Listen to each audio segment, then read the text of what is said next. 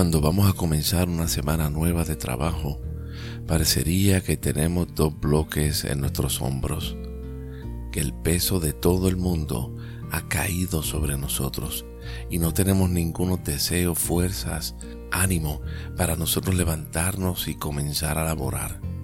Sin embargo, es en esos momentos que el Espíritu de Dios que vive dentro de ti y dentro de mí nos recuerda lo siguiente y nos dice, Descubre a Dios como tu inagotable fuente interior.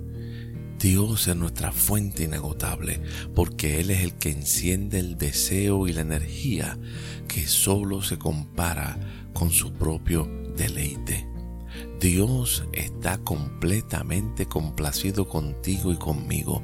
Vive dentro de ti, dentro de mí. Y cuando nosotros descubrimos esa verdad, entonces el Espíritu nos motiva, nos alienta, nos levanta para no enfocarnos en lo que estamos viendo ante nuestros ojos, para no enfocarnos en los sentimientos y en el desánimo, sino por el contrario, enfocarnos en el Dios que hizo el mundo y todo lo que en él existe, por cuanto Él es el Señor del cielo y de la tierra.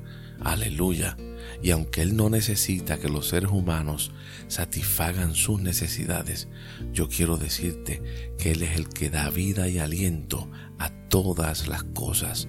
Hoy Dios es la fuente de energía que hay en ti y es una fuente inagotable.